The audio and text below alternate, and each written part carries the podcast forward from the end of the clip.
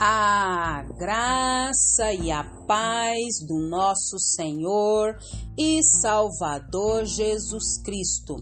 Aqui é Flávia Santos e bora lá para mais uma meditação. Nós vamos meditar nas Sagradas Escrituras em Romanos, capítulo 11, versículo 34. E a Bíblia Sagrada diz: Quem conheceu a mente do Senhor? Ou quem foi seu conselheiro? Romanos 11, 34. Oremos. Pai, em nome de Jesus, nós pedimos ao Senhor perdão, perdão e perdão dos nossos muitos pecados, das nossas muitas falhas. Pedimos ao Senhor, Paizinho, que nos limpe, purifique, nos santifique e nos atraia cada dia mais para a tua preciosa e majestosa presença. Pai, que nós possamos é, achar, Pai amado, Deus de poder e graça, preparados quando o Senhor nos chamar. Agradecemos por mais uma oportunidade, agradecemos por mais um dia, agradecemos pelas grandes bênçãos, vitórias, livramentos, providências, tudo que o Senhor tem realizado na nossa vida, não temos palavras para agradecer. Paizinho, pedimos ao Senhor que continue falando aos nossos corações, porque sem ti nada somos, sem ti nada podemos fazer Pai, que o teu Espírito Santo trabalhe na nossa mente, no nosso entendimento, que o Espírito do Senhor haja de maneira sobrenatural e que nós venhamos ser impactados pelo poder da tua palavra. Nós clamamos a ti nessa hora e já somos agradecidos no nome de Jesus. Amém. Nós vamos falar hoje sobre propósitos. Isso mesmo, propósitos tudo na vida do servo de Deus tem os seus propósitos. E quem rege a nossa vida é Deus, já que somos seus filhos por causa de tudo que Cristo fez por nós na cruz do Calvário, então somos co-herdeiros com Cristo. Então somos filhos de Deus por herança né? Por adoção, perdão, não por herança, por adoção.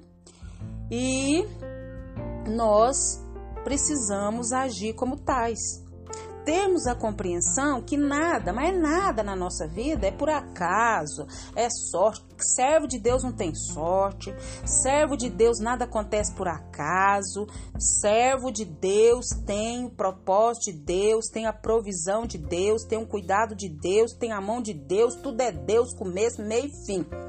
Então, bora entender isso. Certa vez, um cidadão desabafou muito, mas muito irado se Deus quiser, ele pagaria em dobro o mal que fulano me fez. Eita, Lele. Não se sabe se realizou o seu mau intento, mas serve para nos lembrar que a vida inclui propósitos bons, sim ou não? Sim. E também tem os maus. Sim. Mas a Bíblia diz que todas as coisas, todas, todas, não é algumas coisas, todas as coisas cooperam para o bem daqueles que amam e servem a Deus. Mesmo as coisas ruins que nos acontecem, Deus tem um propósito. Nós vamos tirar uma lição ali, vamos ter um aprendizado, vamos ter um crescimento, vamos ter um amadurecimento, vai dar fruto. Então, se você está passando pelo mau momento, olhe para Deus. Olhe para Deus, porque tudo passa.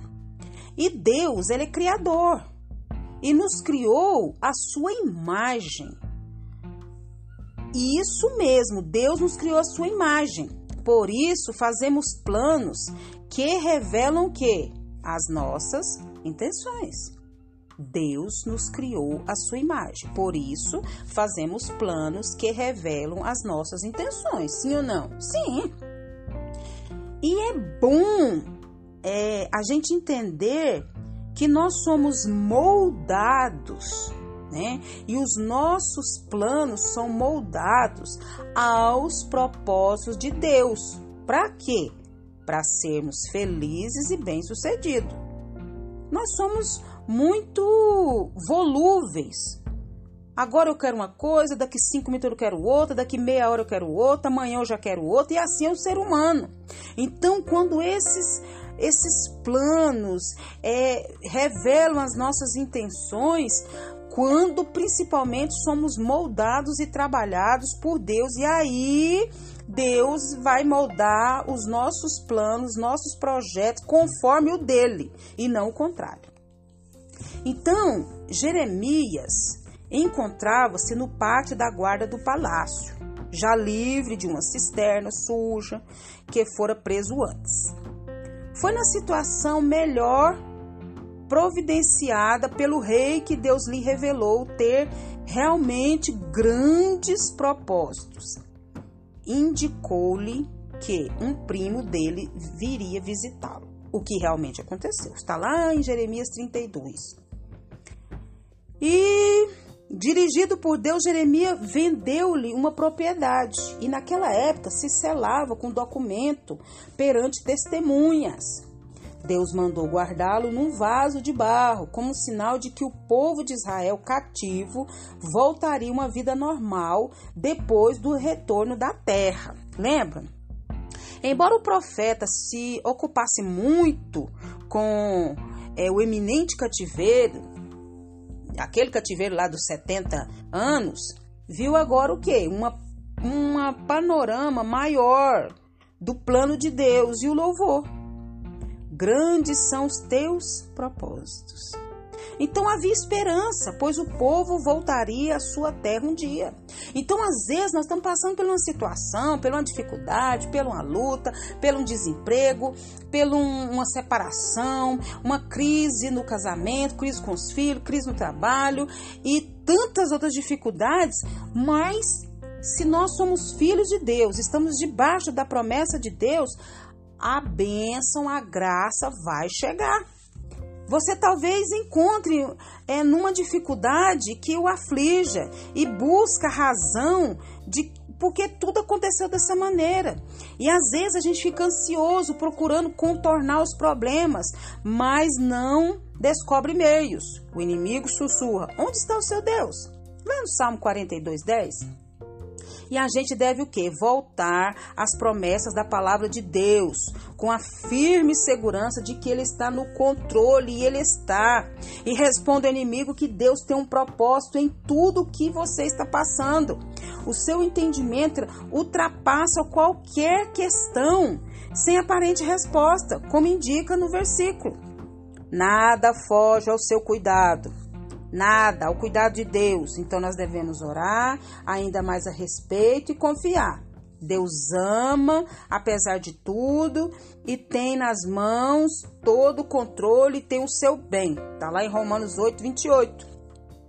Mesmo que eu e você não entenda hoje, nós devemos entender, saber que os propósitos do Senhor são sempre os melhores e que o Espírito Santo de Deus continue falando aos nossos corações. Pai, em nome de Jesus, em nome de Jesus, Pai eterno, Pai santo, Pai querido, Pai, vai abrindo a nossa mente, o nosso entendimento para os propósitos maiores e melhores do Senhor para a nossa vida. Deus, quantos estão passando, Pai, pela fornalha da aflição, pelos vales, pelos desertos, e não estamos entendendo nada, não estamos vendo nada, mas nós não temos que entender, nós não temos que ver, nós temos que crer que o Senhor é poderoso para fazer infinitamente mais do que pedimos ou pensamos. Pai, continua falando ao nosso coração, continua abrindo a nossa mente, nos atraindo para a tua preciosa e majestosa presença. Pai, Continua nos guardando dessa praga do coronavírus e de tantas outras pragas que estão sobre a terra. Guarda a nossa vida, guarda os nossos, é o nosso pedido, agradecidos no nome de Jesus. Leia a Bíblia, leia a Bíblia e faça oração se você quiser crescer, pois quem não ora e a Bíblia não lê, diminuirá, perecerá e não resistirá. Um abraço e até a próxima, querendo bom Deus. 喂。